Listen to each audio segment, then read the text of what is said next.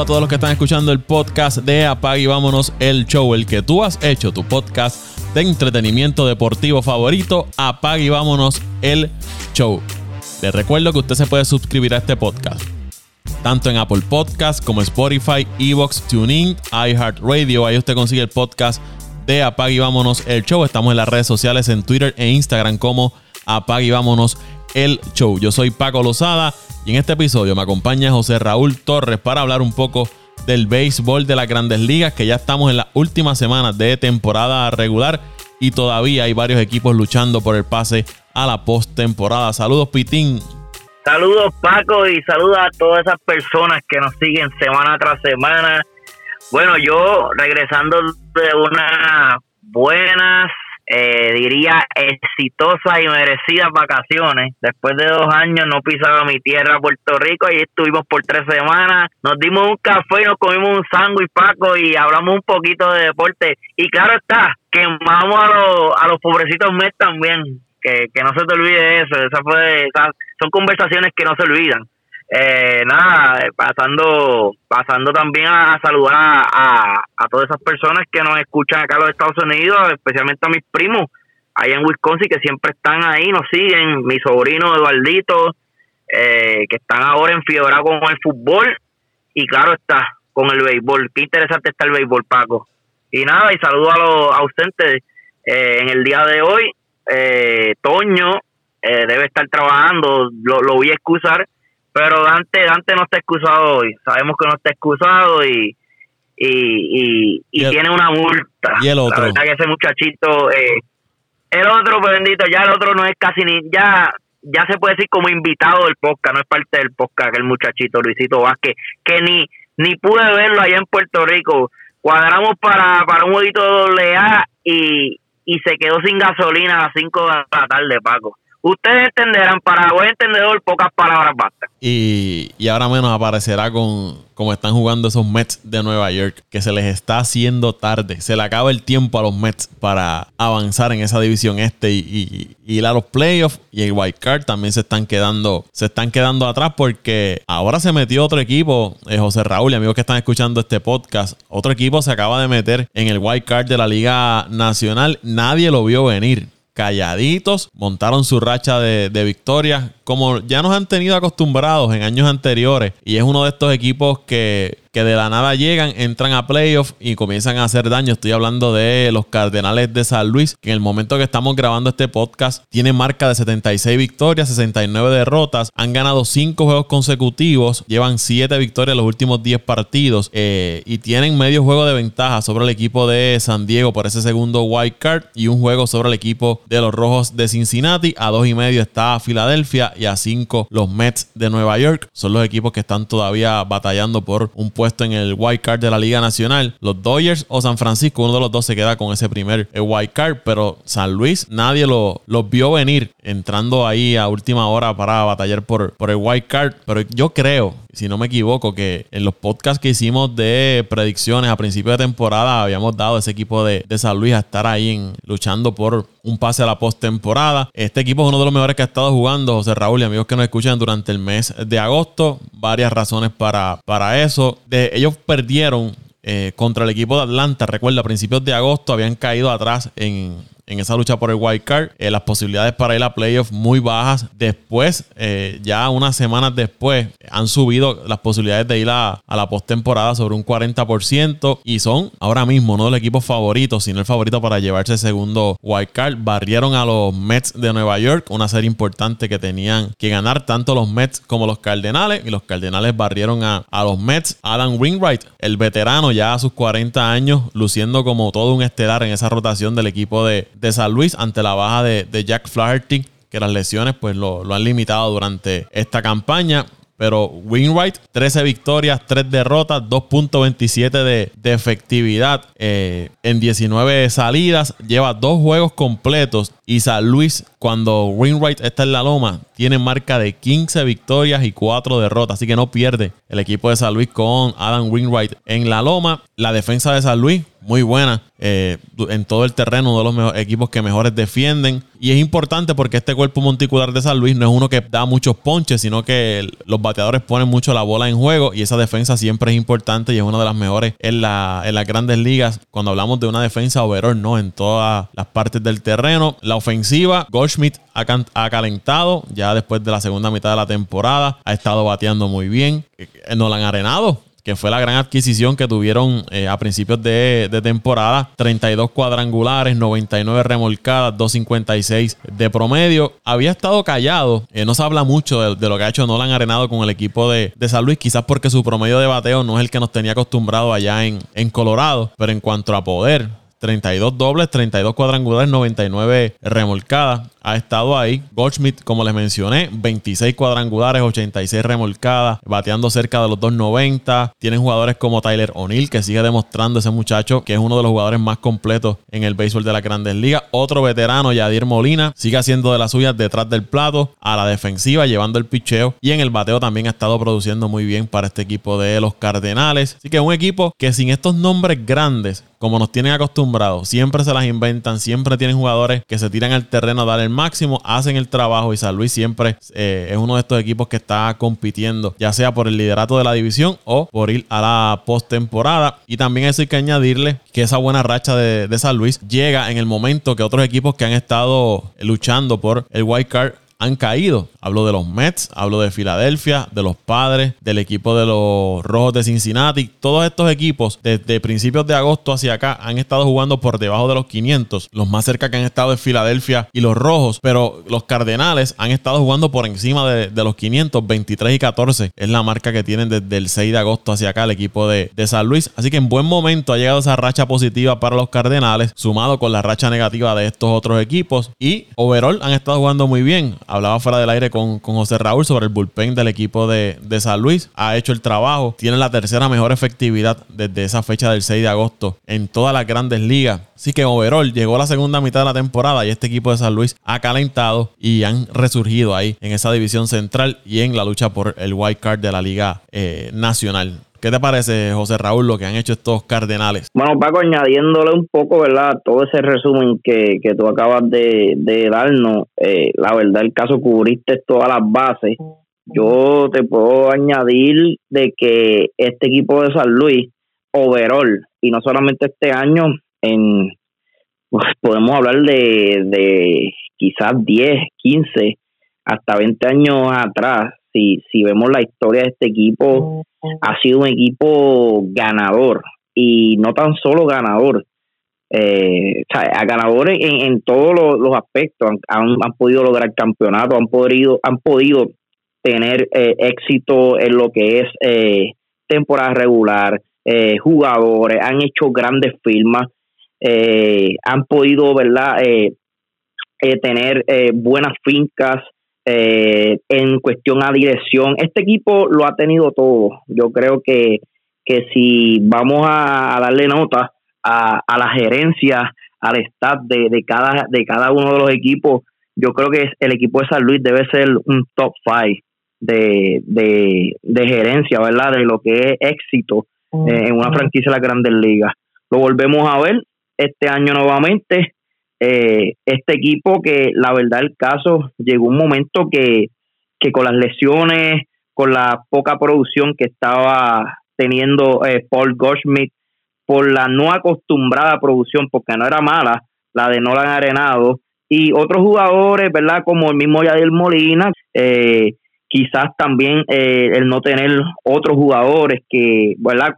años, años atrás como decir cuando estaba el mismo, este muchacho que Osuna, cuando estaba Osuna en el equipo, esos años cuando tenían a Holiday, que su alineación era mucho, mucho más sólida, viendo la alineación de este año, pues tú podías eh, concluir de que este equipo no iba, no iba a llegar, no iba a llegar. La verdad el caso es que también si vemos el picheo como otros años, donde tenía a Carpenter, donde tenía a Wainwright, que quizás empezaban un poquito lento, pero tú decías, Paco, oye, este equipo ¿sabes? tiene un buen roster, es cuestión de que engrane, es cuestión de que, de que eh, se mantengan saludables para que puedan llegar a playoffs. Pero esta última edición, especialmente este año, es de eso, yo diría, eso, ese feeling de que tú, de que tú como conocedor del béisbol, como seguidor de, de, de las grandes ligas, tú dices, es imposible es que este equipo de los Cardenales pueda lograr eh, entrar a las postemporadas cuando vemos equipos como los Mets, cuando vemos equipos como Cincinnati, cuando vemos equipos como San Diego y como y cuando vemos también equipos como por mencionar otro el mismo equipo de Filadelfia que que si comparamos roster jugador por jugador son mejor equipos que este equipo de San Luis, Paco, eh, sacando a, yo diría a Arenado, sacando a Tyler O'Neill y a Goldschmidt eh, los demás jugadores en esta alineación no son de nombre. Obviamente Yadier eh, Molina. Claro, Yadier, pero vuelvo a lo mismo, ¿sabes? Ya Yadier tiene 39 años, tú no esperas que Yadier siga produciendo de la forma que todavía eh, lo sigue haciendo, que aunque su promedio no está ahí, sigue dando batazos grandes, sigue aportando con su defensa y con su eh, capacidad de, de inteligencia de juego. el clutch responde muy bien. Sí, sabe. Eh, y si vemos el bullpen, el, el bullpen, perdóname, no, el, la rotación de este equipo no es una que, que tú digas, oye, comparado con otros equipos como el mismo San Diego, cuando tiene Snell, cuando tiene a Darvish, que son eh, lanzadores élite de la liga. hoy mismo me acabo de percatar que Mícolas va a lanzar por el equipo de San Luis, pero Mícolas eh, yo creo que esta es la, si no es la cuarta o quinta salida de, su de la temporada. Uno de sus estelares. No tienen a su estelar este lanzador derecho. Eh, Flaherty. Oye, se me fue el. Eh, eh perdóname. Flaherty. Flaherty, Flaherty, que es su, es su estelar. Lo han perdido casi toda la temporada. No sé si todavía eh, volvió, no creo que haya ahora, vuelto. Ahora mismo está lesionado, ahora mismo está lesionado otra vez. Ahora mismo está lesionado, pero ha estado eh, más tiempo fuera de lo que ha estado dentro eh, de este equipo. O sea que, overall, la verdad es que si este equipo logra la clasificación, va a ser otra sorpresa y va a ser otro éxito. Este equipo no tiene que quedar campeón, Paco. Este equipo no tiene que ganar una serie, uno tiene que ganar ninguna serie en las playoffs de hecho, para mí no tiene ni que ganar el juego de White para decir que fue otra temporada exitosa para los Cardenales de San Luis. La verdad, el caso es que hay que quitarse sombrero y la verdad que, que, que cuando hablemos de los Cardenales de San Luis hoy, mañana o en 20 años, hay que, hay que quitarse el, el, sombrero y, y, darle crédito a esta franquicia que lo que ha hecho eh, en los últimos años, vuelvo, vuelvo y repito, 15, 20 años, eh, ha sido ha sido gloria y ha sido eh, para mí la mejor franquicia especialmente en esta división central de la Liga Nacional. Es una franquicia como la del equipo de, de, San Francisco, que esos años en los que uno no espera que estén ahí en pelea, de momento salen y sorprenden a todo el mundo y son equipos capaces de dar el, el, tablazo y, llevarse el campeonato. ¿Cuántas veces San Luis no lo hizo? ¿Cuántas veces el equipo de San Francisco no lo ha hecho también? Y este año vemos un San Francisco que ha dominado toda la temporada la Liga Nacional y ahora San Luis se mete en esta pelea. En esta pelea. Son dos equipos bien peligrosos en postemporada, equipos que tienen el pedigrí, ¿no? Tienen la clase de, ser equipos de postemporada. Eh, no estamos diciendo que, vayan a ganar este año, pero son equipos que durante las pasadas temporadas han demostrado que cuando van a playoffs son equipos bien peligrosos. Cogen cualquier otro rival, te lo llevan, te extienden una serie, te lo llevan a juegos decisivos, eh, sacan ese juego decisivo y, están ahí. Eh, son equipos así de peligrosos. Este, el equipo de San Luis y el equipo de, de, San Francisco. Y como decía José Raúl, si usted mira esa rotación, no hay grandes nombres ahí. Quizás el nombre más grande es Flaherty, que ha estado lastimado, y Adam Wainwright, porque es el veterano que ha estado al frente de esa rotación por muchos eh, años. El récord overall de, de Wainwright es 16 victorias y 7 derrotas, 2.88 de efectividad. Desde que ese equipo de San Luis ha calentado, Wainwright prácticamente no, no pierde. Así que eh, eh, el trabajo que ha hecho siendo el, el as de esa rotación sustituyendo a, a Flaherty ha sido bien impresionante eh, Adam Winwright. Y el picheo bien llevado por, un, por un Yadier Paco, perdona, que ahora que tú estás hablando de Win, Winwright, eh, yo recuerdo a principio de temporada, eh, yo creo que no llevaba la temporada un mes de competencia. Eh, yo estuve viendo un juego de San Luis donde Winwright, ese día no estaba lanzando, ese día estaba en el banco y tú sabes que a veces los mismos comentaristas que están transmitiendo el juego hacen entrevistas a los jugadores durante el juego. Eh, creo que era un juego de Milwaukee y San Luis, eh, ahora que ¿verdad? estoy empezando a acordar un poco, pero yo recuerdo que la entrevista que le hicieron a Wainwright, eh, él estaba mencionando que en la temporada baja y en esto del, del COVID, ¿verdad? Que prácticamente tuvo un año eh, el béisbol prácticamente, ¿verdad? Que, que, que muchos jugadores no, no tenían eh, oportunidad de practicar o, etcétera. Él estaba mencionando que él trabajó más en su alimentación. Eh, él dice en esta entrevista de que trabajó como nunca con su alimentación, comiendo eh, como nunca lo había hecho, porque se había percatado que la edad eh, ya, ¿verdad?, estaba afectando y si no comenzaba a alimentarse y a tomar unas dietas, eh, esto le iba a afectar en su futuro como, como lanzador. Y, y, ¿verdad? y las expectativas de él eran lanzar ¿verdad? por lo menos dos o tres años más y con la edad que tenía y los performers, sabemos que también él tuvo unos, uno, ¿cómo le digo? Una, unas temporadas de altas y bajas también. Y al percatarse de esto y la edad, cambió por, por completamente la, la, alimentación. Y ahora mismo con esos números, esto, esto fue de, de beneficio para él. Y, y, y para, ¿verdad? A veces uno se pone a pensar en estos atletas que, oye, esta atleta de repente tuvo una temporada mala, ¿qué hizo? Eh, porque de esto, muchos de ellos continúan practicando, continúan yendo al parque, pero a veces su alimentación no es la mejor, eh, su estilo de vida cambia uno más de, de fiestas, uno más de, ¿verdad? Y la discoteca, porque todas estas personas lo hacen, todos estos jugadores, ellos son humanos, tienen su vida social también. Y ahora que estamos viendo esos números y la, los performances, la, la, las estadísticas que está eh, y brindando este lanzador, que está como está luciendo, eh, la verdad que la alimentación tiene, tiene mucho que, ver con, el rendimiento de los jugadores. Sí, uno, uno pensará que ya un jugador con la carrera que ha tenido, campeonato, se puede tirar para atrás y decir, esta es mi última o eh, eh, temporada, pues voy a cogerlo suave, pero no, está ahí tirando y, demostrando que todavía le queda algo en el tanque a, Adam Winwright. Los últimos siete juegos ha ganado seis, ha perdido uno, 1.24 de, de efectividad en 50 entradas lanzadas. Le han, ha permitido siete carreras. En los últimos 15 15, 11 y 2 es su récord, 2.17 de efectividad, esto es en 15 salidas. Así ha estado lanzando Adam Winwright con este equipo de... Como en sus mejores tiempos, como en sus mejores tiempos, Paco. Así es. Como para allá el 2000, 2006, 2008 fue que comenzó él a lanzar, ¿verdad? Si no,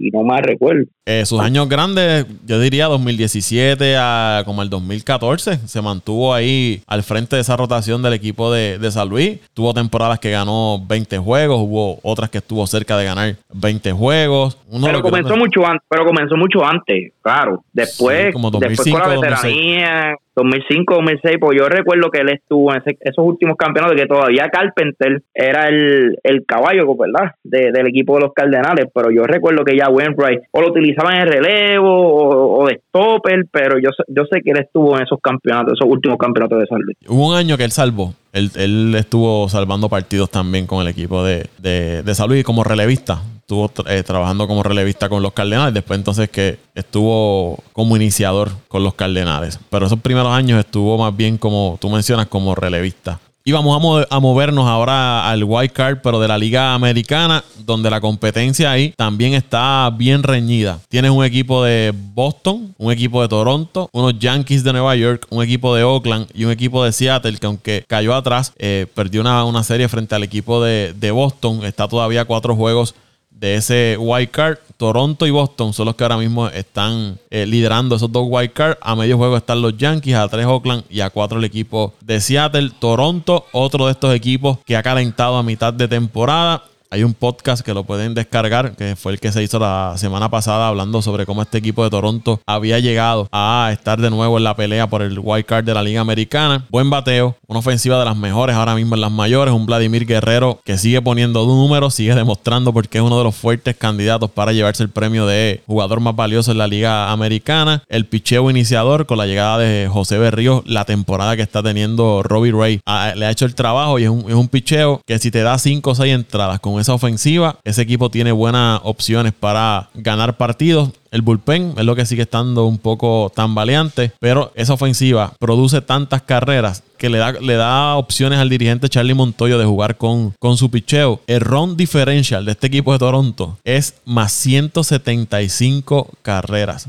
O sea que anota 175 carreras más que sus contrincantes. El más cerca que está es Oakland con un más 65. Los Yankees tienen un más 33. Eh, Seattle un menos 65. Y el equipo de Boston un más 60. O sea que este equipo de Toronto, por mucho, está por encima de los demás rivales que buscan ese wild card. De hecho, tiene mejor, mejor run differential que el equipo de Tampa, que tiene un más 172, y que el equipo de las Medias Blancas, que tiene un más 133. Así de buena es esa ofensiva del equipo de los Azulejos de Toronto. Boston, otro equipo que nadie los daba esta temporada, se han mantenido ahí. Estuvieron liderando la, división, pero se han podido mantener ahora como un wild card. Los Yankees tuvieron una buena racha a principios de, de agosto, se metieron en pelea. Han estado jugando ahora fríos y calientes en las pasadas semanas. Y Oakland ha estado ahí también eh, batallando, pero es otro equipo que, también ha estado jugando frío y caliente. Y el equipo de Seattle, que todavía no se pregunta cómo lo hacen, pero están ahahí eh, a cuatro juegos de, de ese wild card. De todos esos equipos, me parece que el equipo de Seattle está, está peligrando ya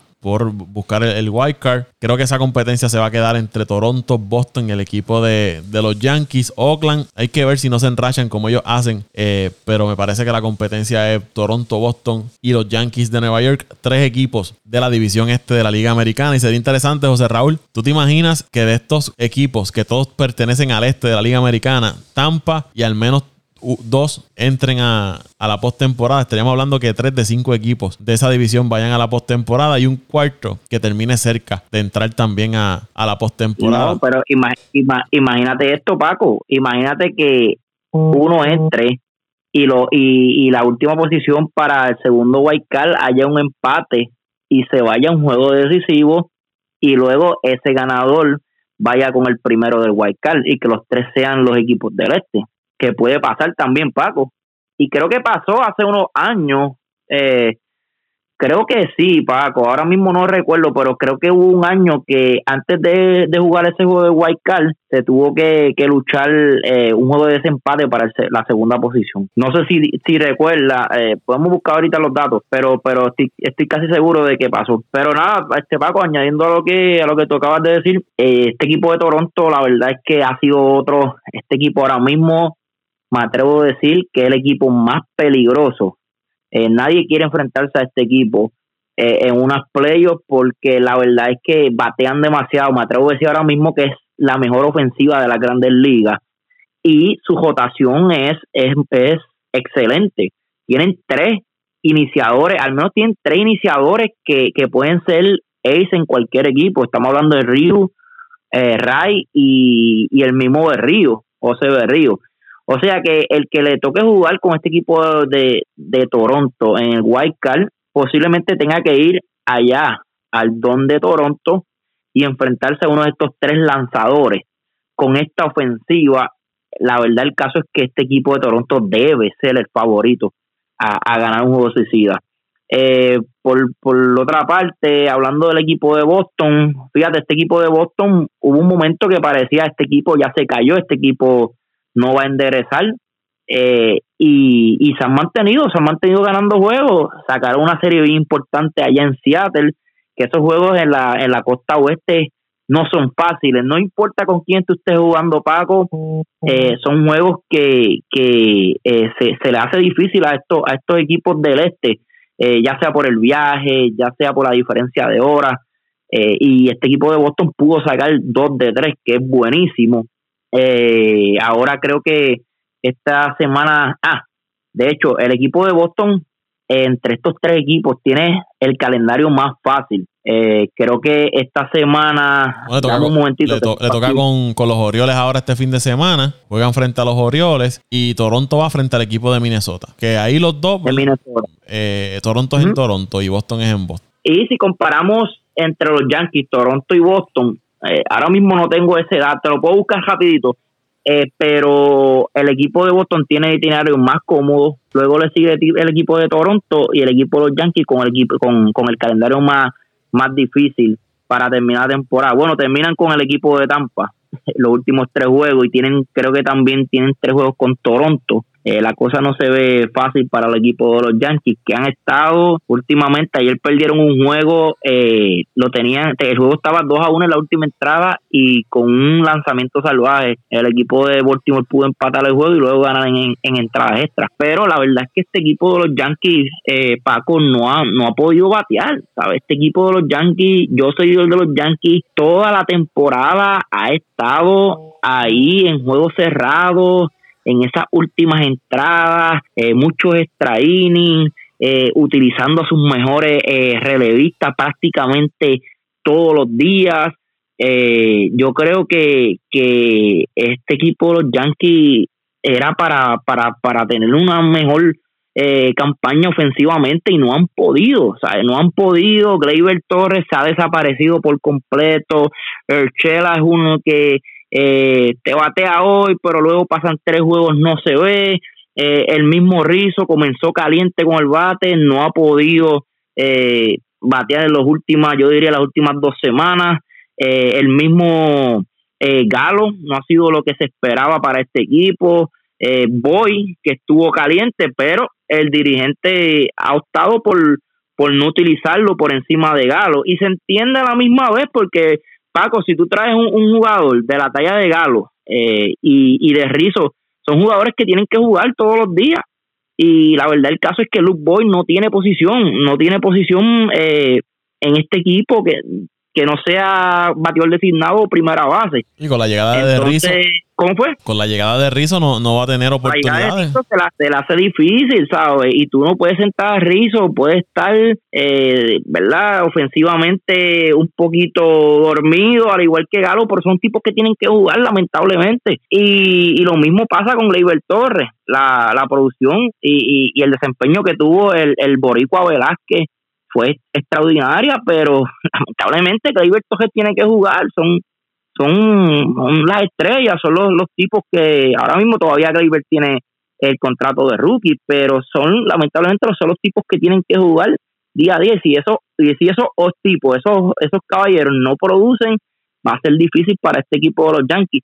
Y yo espero, como fanático de los Yankees, que el año que viene eh, busquen a un, un receptor. La verdad, el caso es que Gary Sánchez ya no puede ser el receptor de este equipo eh, otra temporada de altas y bajas, bateando 200. Eh, pues los fanáticos eh, se llenan los ojos cada vez que da un honrón, porque la verdad el, el, chamaco tiene fuerza, pero no no no sabe llevar el picheo, eh, siempre comete un fastball o, o comete ¿verdad? cualquier mistake ahí detrás del plato que le que le que le pues, que le cuesta los juegos a, a este equipo de los Yankees eh, la verdad el caso es que como yo estoy viendo el panorama, yo veo difícil que este equipo de los Yankees pueda entrar por el wild card y si logran entrar Paco, yo no creo que este equipo de los Yankees pueda ir a Toronto y sacar una victoria como está luciendo esa ofensiva de los Yankees. Eh, puede ser, ¿verdad?, que, que utilicen a, a Gareth Cole y que Gareth Cole se tire un juego como, como lo ha hecho antes, de ocho entradas sin carrera o las nueve entradas pero lo veo difícil. Yo, yo creo que eh, viendo el panorama como está ahora y viendo cómo está el itinerario y, y viendo cómo este equipo de Toronto eh, eh, va de menos a más, yo creo que Toronto va a terminar en la primera posición, peleándose esa segunda posición los Yankees y Boston, pero cualquiera que gane esa segunda posición, yo creo que el equipo de Toronto va a dominar a cualquier estos equipo y se va a meter de lleno a la serie y se va a enfrentar a este equipo de Tampa, que, va a ser el, equipo que, que va a terminar con el mejor récord de la liga. De la liga, no, perdona, de la liga americana. Eh, lo, que hablabas de lo complicado del itinerario. Eh, ahora mismo los Yankees tienen el itinerario más fuerte de estos tres equipos. Luego le sigue Toronto y el más suave lo tiene el equipo de las Medias Rojas de Boston. Según Fangraph, las posibilidades de que Boston eh, gane un puesto al wild card es de 75.3%. El equipo de Toronto, 67.4%. Los Yankees de Nueva York, 51.1%. O sea que ahora mismo estos tres equipos, las posibilidades de hacer la postemporada son bastante altas. Si miramos a los otros equipos que están ahí, que es los Atléticos y Seattle, Según Fangraph, los Atléticos tienen 3.9% y 1% el equipo de, de, los marineros. O sea que, basado en las proyecciones de Fangraph, los tres equipos del este de la Liga eh, Americana son los que más posibilidades tienen de ir a, a la postemporada mediante el wild card. Boston, Toronto y el equipo de los Yankees de Nueva York. Aquí lo interesante es que cualquiera que de estos equipos que se enrache una rachita de tres victorias, cuatro victorias, combinado con otro que pierda dos juegos o divida, podemos ver que uno equipo entonces puede tomar un poco más ventaja sobre, sobre otro. El caso de Boston, José Raúl, es un equipo que su ofensiva, su ofensiva sigue siendo su, su fuerte. Un equipo bien ofensivo, bateadores que tienen fuerza en esa, en esa alineación. Devers, una gran temporada con este equipo de, Boston. Sander Bogarts sigue produciendo. Renfro de la nada. ¿verdad? O quizás un pelotero que, no, no, hacía mucho ruido, ponía sus números, pero no era un pelotero de hacer mucho ruido. Casi 30 cuadrangulares. JD Martínez sigue teniendo otra buena temporada. Así que, pues, Pero, Paco, el caso de Renfro fíjate, antes de que comenzara la temporada, yo tengo un amigo que, que es seguidor de Boston y, y de estos seguidores de béisbol, pero no es que sea un seguidor de... Es fanático de todos los deportes de Boston, pero su, su fuerte es el baloncesto. Pero me hizo esa pregunta de Renfro y yo le, le contesté de que Renfro para mí va a tener buena temporada en Boston porque la diferencia de, de que él jugó en San Diego, eh, no creo que jugó en Tampa también, ¿verdad, Paco? No, no recuerdo. En Tampa. Mi contestación a, a, a, este cambio, ¿verdad? Y a, y, a, y a su pregunta fue que yo, yo, yo, yo pensaba o yo estaba casi seguro de que Renfro iba a tener una buena temporada, no como la está teniendo, claro, pero iba a tener bastantes mejores números que otros años por, por solamente por, por el motivo de que iba a estar una, una, una alineación tan fuerte como la de Boston, que iba a haber muchos picheos. Y, y la verdad, el caso es que me sorprendió. Yo, te, si tú me preguntabas, mira, va, va a sacar 20 bolas, va a batear 260 y te puede empujar de 70 a 80 carreras, que no son números malos para un bateador que, que en esta que esta alineación de Boston quizás, eh, o quizás no, comenzó como séptimo, octavo bate pero ahora mismo lo están poniendo hasta segundo bate, Paco. Y este hombre va eh, en ruta a empujar como 90 cajeras, de sacar 30 bolas y batear 280. ¿Sabes? Estamos hablando de, números casi de MVP.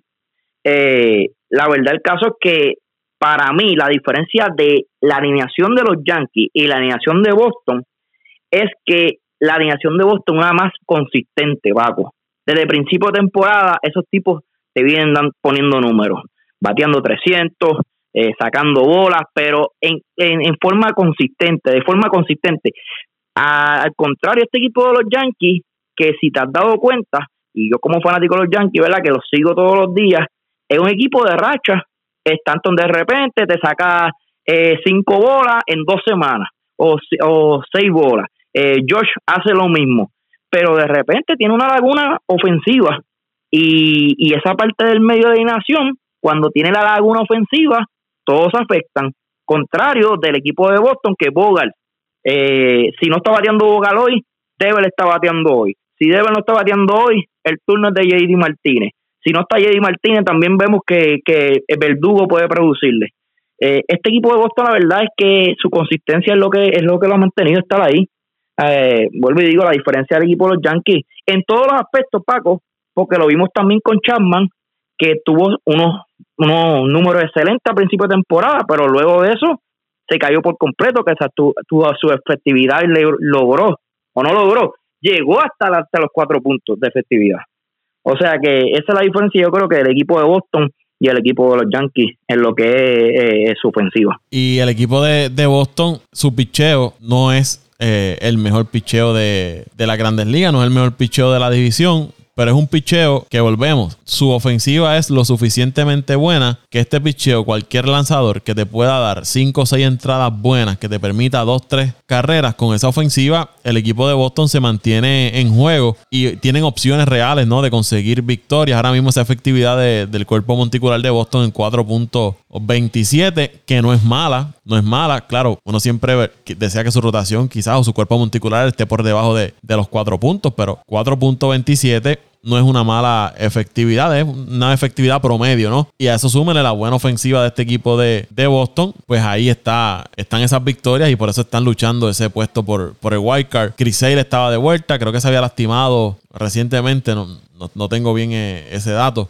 Este, le había dado el COVID, Paco, había dado el COVID, no sé si, si regresó, pero eh, le había dado el COVID. Eso es otra cosa, este equipo de Boston eh, logró sacar victorias con muchos jugadores con COVID y con lesiones. Bogar estuvo como una semana afuera y, y con todo este, ¿verdad? Con todo este problema de lesiones y COVID se mantuvieron ahí eh, batallando y ganando juegos. Eh, sorprendente, la verdad es que cuando vuelvo y digo, la, la vez que ellos empezaron a tener una racha negativa, creo que fue a finales de julio, principio de agosto, yo no los daba. Ya este equipo yo lo había descartado y este equipo de Boston no, no va a recuperarse. Y luego eh, el COVID lo atacó y con todo y eso se han mantenido. La verdad, el caso es que Alex Cora, aunque me duele decirlo, como fanático de los Yankees, tiene, tiene que ser eh, el dirigente del año si este equipo entra. Bueno, también tenemos el de Toronto, pero la verdad, el caso es que si vemos, con, como tú acabas de mencionar, ese picho de Boston eh, no tiene nombre, ese relevo de Boston. Creo que los últimos días estaban utilizando a Hoble. Hoble es un, un, relevista que trajeron de Minnesota, Paco, que estaba por la efectividad de casi los seis puntos. Y desde que llegó a Boston, está, con, ¿verdad? Está, haciendo el trabajo. La verdad, el caso es que Alex Cora, si este equipo de Boston entra a playoffs, debe ser el dirigente del año, Paco. No sé si estás de acuerdo conmigo. Debe, por lo menos debe tener eh, consideraciones altas para ser el dirigente de, del año de la Liga Americana, porque es como tú dices, hay un equipo de Boston que nadie, nadie lo daba para estar ahí. Nadie, nadie lo daba que estuviese teniendo esta temporada que está teniendo. Toronto sí había un poco más de expectativas, pero entre Boston y Toronto, para mí Toronto tenía mayores expectativas de ir a la postemporada que este equipo de, de, Boston, que ya la temporada pasada había demostrado que tenía buena ofensiva. Era cuestión de que el picheo le hiciera el trabajo. Y vuelvo, mientras el picheo te dé 5 o 6 entradas buenas y esa ofensiva como fluye, el equipo de Boston siempre va a tener opciones reales de, conseguir la victoria. Un equipo que batea 260 colectivos, ha conectado 198 cuadrangulares. Su promedio de bateo es el tercero mejor eh, en todas las grandes ligas. Y, en, y su. no en la liga americana, sino en todas las grandes ligas. Y en cuanto a cuadrangulares, están séptimos en todas las grandes ligas del equipo de, de Boston. OPS también está entre, entre los líderes, 773. Así que la ofensiva es el fuerte de este equipo de, Toronto. Y aquí traigo algo que mencionaba José Raúl. Si miramos la ofensiva, Toronto y Boston, comparada con la ofensiva de los Yankees, son dos equipos que su ofensiva es muy superior comparada con la de los Yankees de Nueva York. El picho de los Yankees para mí es un poco mejor colectivamente que el equipo, que los de estos otros equipos. Pero si usted no batea, usted va a tener muchos problemas eh, para poder obtener victorias, porque de qué le vale que sus lanzadores le, tiren buenos partidos, dos, tres carreras y su ofensiva apenas pueda producir una o dos carreras. Así que eh, por ese lado. Perdona que me, que me desvíe un poco el tema, pero ahora que tú traes el, el tema de los pitches y relevistas, yo recuerdo que a principio de temporada yo fui criticado eh, y, voy a, y voy a tirar voy a tirar el nombre que escucha el, el, el, el podcast. Rafael Berli en, mi, en mis análisis del equipo de los Yankees, yo no sé si tú recuerdas, Paco, pero mi análisis eh, del equipo de los Yankees fue que este equipo tenía que buscar mejores relevistas, porque ya yo no estaba confiando en lo que era Chapman y este grupo de lanzadores como Britton, como Chuck Green.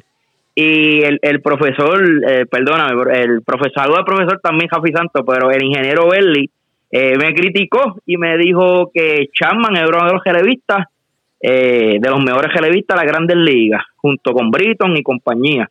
Y ahora mismo, este equipo de los Yankees, ¿sabe? El, bullpen es un desastre, Paco.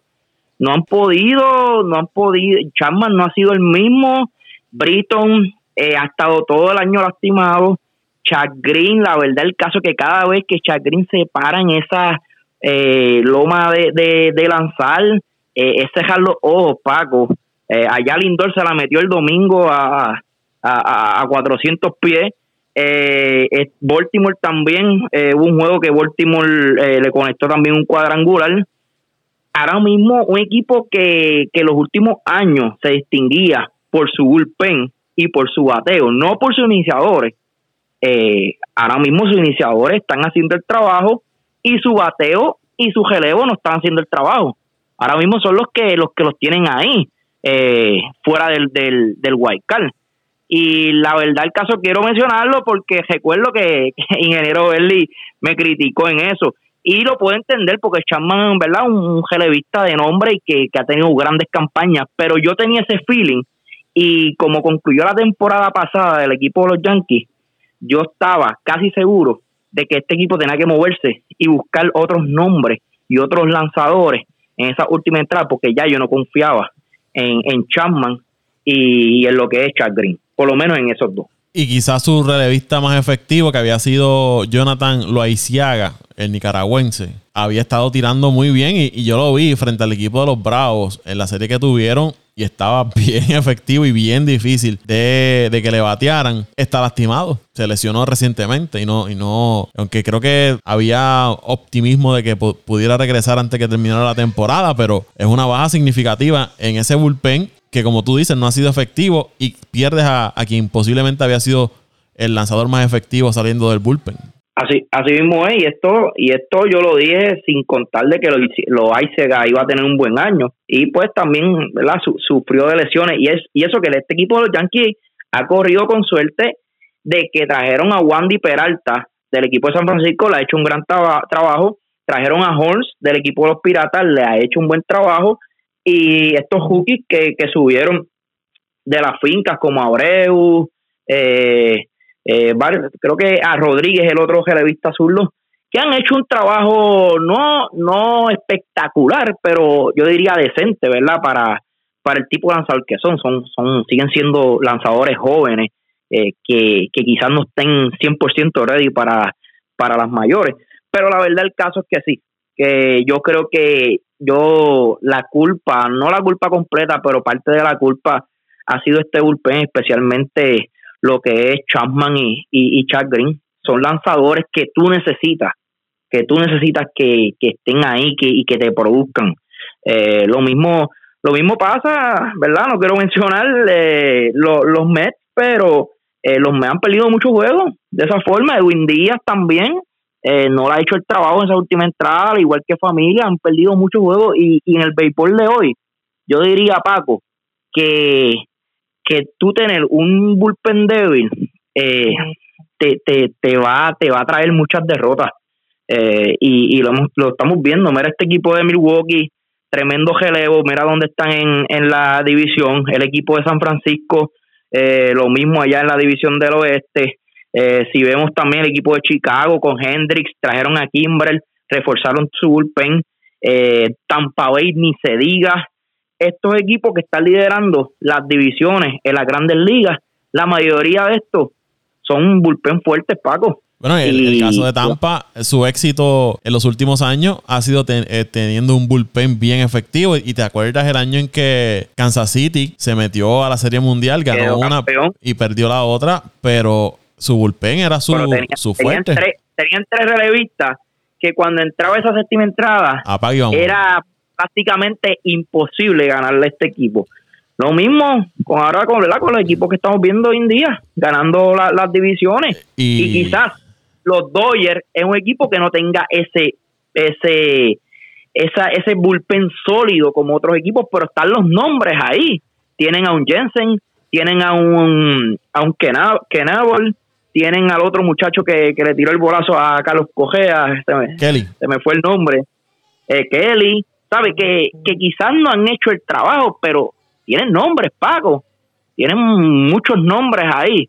Eh, ¿Sabe? De esto se trata. El bullpen es suma, sumamente especial en el béisbol que, estamos jugando hoy en día, estamos viendo. Bueno, en el caso de, los Bravos de Atlanta, yo te puedo decir que a principio de temporada perdieron muchos partidos eh, debido a su bullpen y todavía han perdido, ya han mejorado, han mejorado un poco, pero todavía entran a esas últimas entradas y todo el mundo cierra los ojos porque no sabes cómo, cómo va a responder el bullpen de los Bravos. Usted teniendo una ventaja o un juego empatado y sabiendo que su bullpen eh, puede tambalear las últimas entradas, eh, yo sé que no es, no, de, no es de mucha confianza en los seguidores de, de estas franquicias, pero lo que tú mencionas, el bullpen se ha convertido en algo sumamente importante en los equipos de las grandes ligas y más cuando los iniciadores estamos viendo que ya no te lanzan 7, 8 entradas. Muy pocos te llegan a, esa séptima, octava entrada, a menos que seas un, fenómeno como lanzador, quizás un Gary Cole, este tipo de lanzador, un DeGrom, pero la mayoría de los jugadores de los lanzadores, 5 o 6 entradas, lo, más que te están dando. Ni siquiera eso, y ni, ni tan siquiera eso, Paco, porque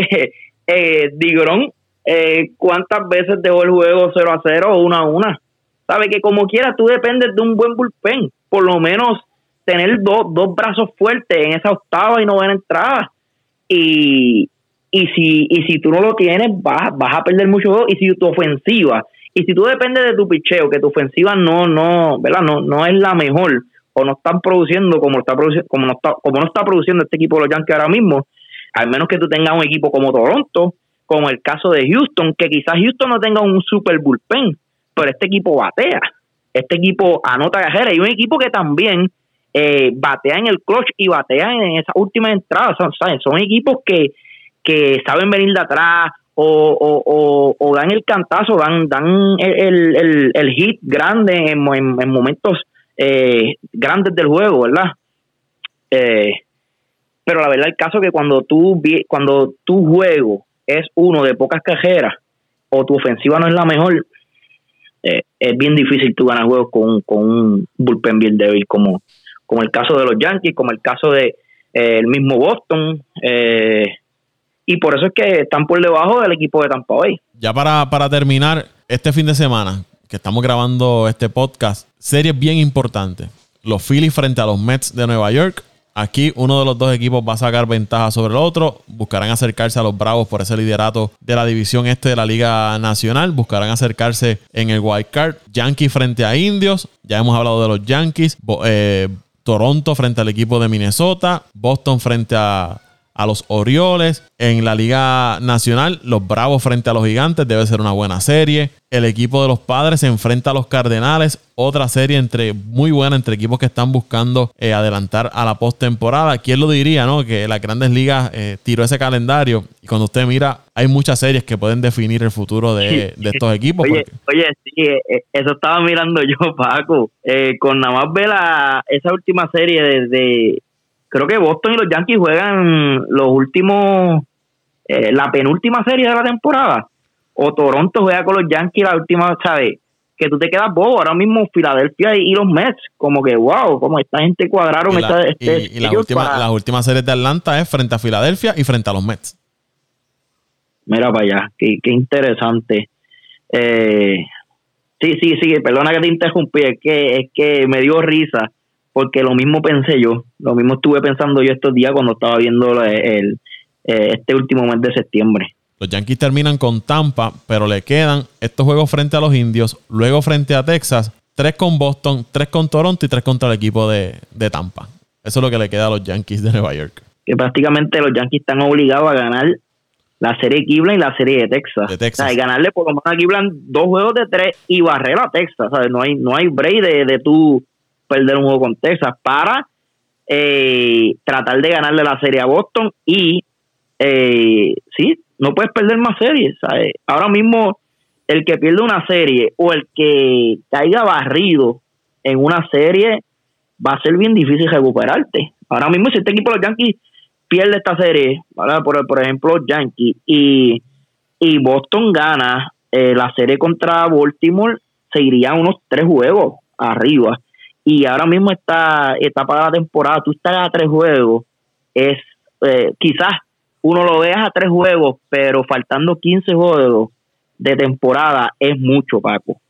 Es mucho. Eh, y más cuando todavía hay otros equipos cerca. Porque recuerda, vamos, por, por ejemplo, tú, tú quizás estés compitiendo con Boston y con Toronto, que son los que están ahí. Pero el caso, vamos a poner que, que, que suceda de que tú perdiste los tres y Boston también perdió los tres, pero se va a aprovechar otro equipo como los Atléticos y Seattle para subir. Sabe que, que tres juegos ahora mismo, tú estás atrás atrás tres juegos es bien, bien complicado. Yo diría que si el equipo de los Atléticos y los Marineros eh, terminan este fin de semana por tres juegos eh, detrás del segundo wild card, yo creo que, que ya hay que hay que, hay que sacarlos de la contienda, Paco. Este fin de semana va a ser clave para todos estos equipos que están luchando por un puesto a la, a la postemporada. Y como tú mencionas, no solamente tú dependes de lo que tú hagas, ahora tú comienzas a depender de lo que hagan los otros equipos, porque tú puedes decir, eh, por ejemplo, tú eres los Yankees y puedes decir, ah, Boston perdió los tres juegos. Sí, pero tú ganaste uno, perdiste los tres, no ganaste nada. O Boston dividió y tú también dividiste. O sea que aquí ahora comienza este juego. Aquí ningún equipo puede eh, pensar en los demás. Aquí es ganar, ganar, ganar, ganar. Si usted quiere eh, adelantar a la postemporada. Y, por, lo más interesante, Paco, el caso de los Mets y los Phillies. Vamos a poner que este equipo de los Mets baja a los Phillies, fine, bajista a los Phillies, pero que Atlanta baja. Ah, ¿con, ¿Con quién se enfrenta Atlanta? San Francisco. Eh, está, difícil con San Francisco, pero... pero puede pasar, ¿sabes? Eh, cualquier cosa puede pasar. O, que, o, vamos a poner esto. Le gana la serie. Que gane, que gane, que gane uno, entonces los, los Mets ganaron nada más solamente dos prácticamente se van a quedar ahí, quizás una diferencia de un juego. ver, Ya, ya los Mets tienen que pensar en, esos 15 juegos. Creo que quedan 15, ¿verdad, Paco? No, no sé, no sé. Ahora mismo los Mets, para eliminarse del este, le quedan 12 juegos. Para eliminarse del este. 12 juegos. no, no lo que le queda de eh. calendario, pero para salir de la contienda del este son 12 juegos. si en esos 12 juegos se mantiene eh, como está ahora mismo el standing, o, se elimina. ¿Verdad? O, en esos 12 juegos se dividen, pues ya los Mets quedan fuera. 15 juegos, le quedan, casi todos los equipos le quedan 15 juegos, Paco. So que de esos 15, los Mets tienen que buscar ganar lo menos 11 y con eso depender de, de Atlanta y Filadelfia. Sí. Porque si se mantienen, se eh. mantienen dividiendo y al final de temporada juegan entre ellos. Estamos hablando que los Mets tienen esta serie con Filadelfia y más adelante juegan con el equipo de Atlanta, por lo menos al final de, de la temporada. O sea que aquí ahora es el, el juego interesante. A los Mets le queda Filadelfia, Boston. Le quedan tres con Filadelfia, dos con Boston, tres contra Milwaukee, cuatro contra el equipo de, los Marlins y tres contra el equipo de los Bravos. Wow. Un poquito complicado para, para el equipo de, los Mets, porque el equipo, esa serie frente al equipo de, Milwaukee está complicada. Baja Boston, que va a estar jugando. Boston está luchando por la postemporada. No va a ser una serie, una serie fácil. Pero fíjate, quizás, quizás esa serie con Milwaukee, yo diría que, que esta serie los Mets. Eh, ellos tienen que bajar. Sea, los Mets tienen que bajar. Porque aunque tú vayas con Milwaukee, Milwaukee, ¿verdad? Con esa temporada que está teniendo, Milwaukee quizás esta temporada, este fin de semana eh, logre el banderín de la central y, y yo me imagino que a la vez que logren el banderín van a bajar un poquito la intensidad, no van a utilizar sus, lanzadores como Burns, Woodruff en menos entradas, Hayden lo van a descansar un poco más. Que yo creo que, que a veces estos juegos con equipos que todavía están en la pelea son mucho más difíciles que tú jugar con un equipo que esté por encima de ti en récord, pero que ya está planchado en las playoffs. Puede pasar también el caso de los Yankees con Tampa Bay. Quizás esos últimos tres juegos de Tampa Bay, Tampa Bay utilice a, lanzadores que, que verdad, de, lanzadores de, de, su bullpen, que lo, lo, lo peorcito que ellos tengan, ¿entiendes?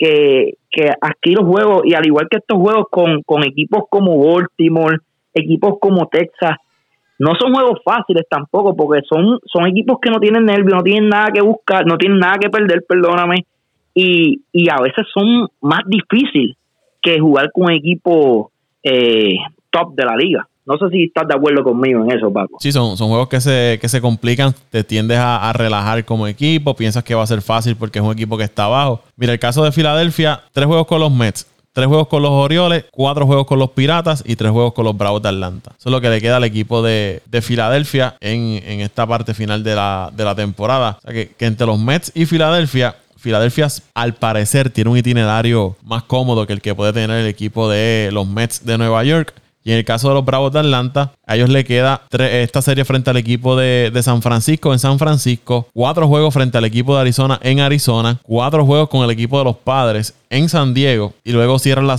la temporada tres con Filadelfia y tres con los Mets en su casa. Atlanta tiene un itinerario bastante complicado de también, al igual que los Mets, de los tres equipos, Filadelfia se ve el más cómodo en ese, en ese itinerario. Yo creo que ya el próximo viernes, eh, si Dios quiere, eh, vamos a tener una, una mejor, ¿verdad? Una mejor, yo diría, una claro, bueno, Todavía faltarían dos o tres juegos más, pero... Un mejor panorama, pero quién sabe si estemos en, la misma posición que estamos ahora.